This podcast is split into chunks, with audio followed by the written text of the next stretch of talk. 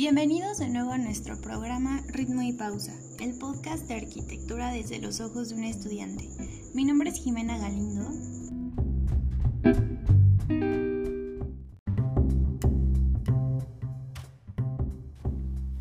Y yo soy Mariana Martínez. El día de hoy hablaremos de la posmodernidad y los efectos que ha tenido en el ámbito del diseño, específicamente en arquitectura y urbanismo. Para entrar un poco en contexto, regresemos a la controversial frase que Nietzsche hace, Dios ha muerto, que no solo marca el fin de la sobreestimación de los valores que Dios representaba, sino que dicta el surgimiento del superhombre ante la concepción paganizada de un ser mágico. Este nuevo mundo es ahora solitario, sin sentido, incierto y sin compasión. No tiene una estructura ideológica que lo guíe en el camino de la vida y la libertad que esto representa le permite a cada persona dictar su propio manifiesto y a significar su vida a partir del mismo. Ya no hay un faro que guíe las acciones de las personas, todo depende de la circunstancia. No hay verdad absoluta más que la de uno mismo, y es así como el mundo se vuelve relativo, comenzando una era de pluralismo ideológico. Ante la falta de fundamento existencial, surgen pensadores como Jacques Derrida, un filósofo postestructuralista que propone el término de construcción como un medio de descomposición y reorganización del pensamiento occidental para evidenciar y corregir las contradicciones y desigualdades lógico-discursivas presentes en la metafísica del mundo del hombre blanco. Mark Wigley y Philip Johnson retoman el concepto y proponen el movimiento deconstructivista con el objetivo de desarraigarse de la forma arquitectónica definida por nociones estructurales o espaciales. Este movimiento refleja el completo relativismo y el sinsentido que se vive en la posmodernidad. Y podemos verlo claramente reflejado en la obra de arquitectos como Peter Eisenman y la forma en que utilizaba retículas superpuestas para proyectar, con el objetivo de suprimir el objeto o la lectura de la estructura superficial, por decirlo así, a favor del reconocimiento de la estructura conceptual. Por otro lado, podemos mencionar también a Frank Gehry, puesto que él desmembraba el programa para identificar la forma y así poder descontextualizar los materiales. En sus obras se ve claramente la presencia de lo arbitrario, y en una etapa más avanzada de su carrera, donde la geometría de sus obras era más compleja, la continuidad es lo que da unidad y movimiento a sus edificios. Podríamos decir que el proceso de fragmentación programática resulta de que la forma no sigue la función.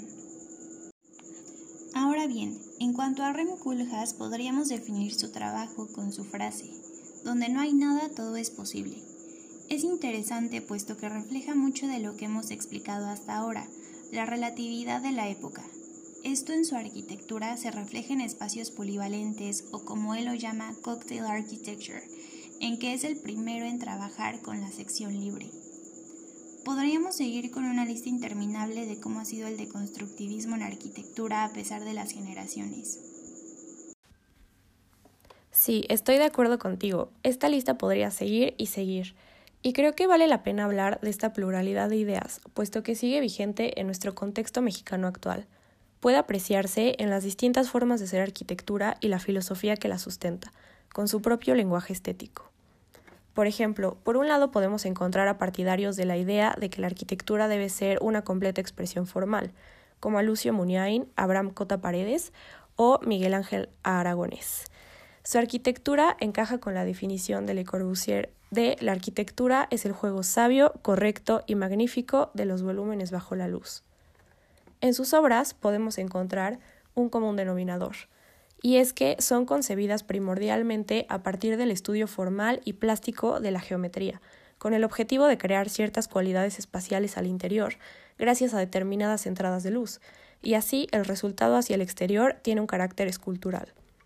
Y por otro lado, también podemos eh, hablar de arquitectos como Manuel Cervantes, Héctor Barroso o el estudio Macías Peredo, que tienen un enfoque hacia lo arcaico, es decir, que la materialidad utilizada recuerde al pasado, pero con técnicas constructivas actuales.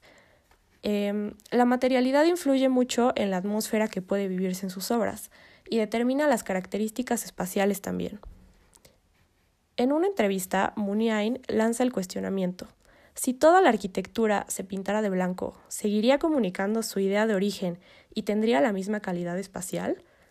Esto nos hace reflexionar acerca de los diferentes enfoques y de los ideales que cada obra se plantea alcanzar a través de su discurso. Su enfoque podría ser formal, material o social, pero lo importante es que exista coherencia entre su fundamento y resultado. Estos son algunos acercamientos que se pueden encontrar en el panorama mexicano actual. Pero así como estos, hay muchos más, lo que nos demuestra que el gran pluralismo ideológico que se vive em, no tiene un enfoque absoluto y cada uno responde a una cierta filosofía. Sin embargo, las repercusiones en el ámbito del diseño no quedaron únicamente en la composición formal de la arquitectura, sino que también se ven plasmadas y probablemente con más fuerza en el ámbito urbano. Así los ideales de la ciudad contemporánea toman infinitas vertientes. La ciudad se transforma y todo el tiempo está en constante cambio al igual que las personas que viven en ella.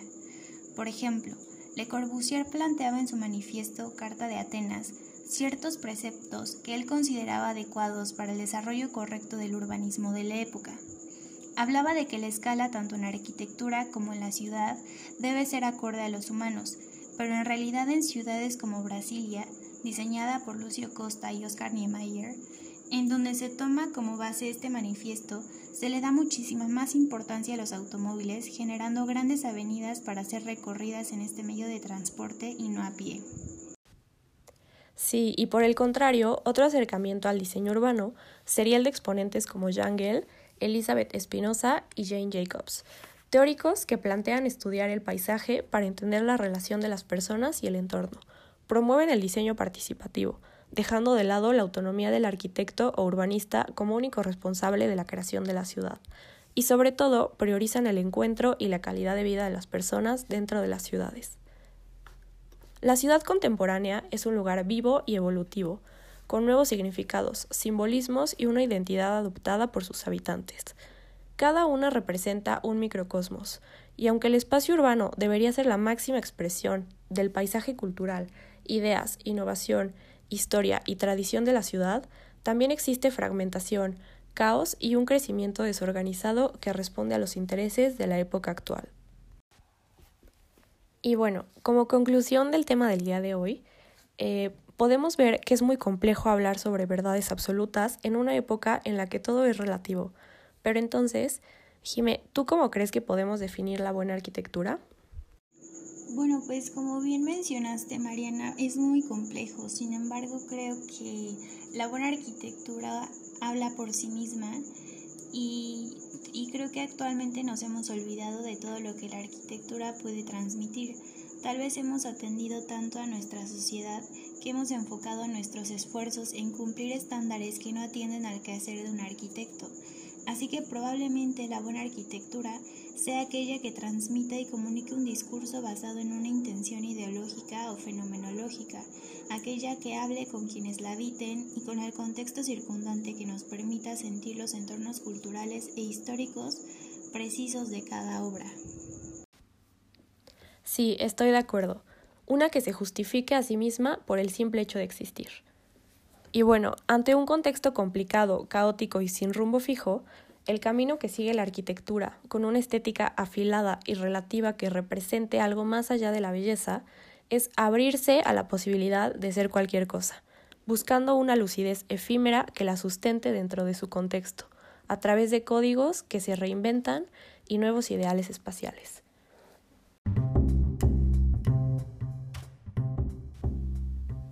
Y bueno, eso fue todo por el día de hoy.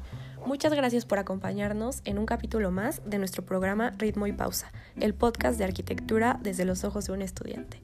Los esperamos en el siguiente capítulo. Hasta la próxima.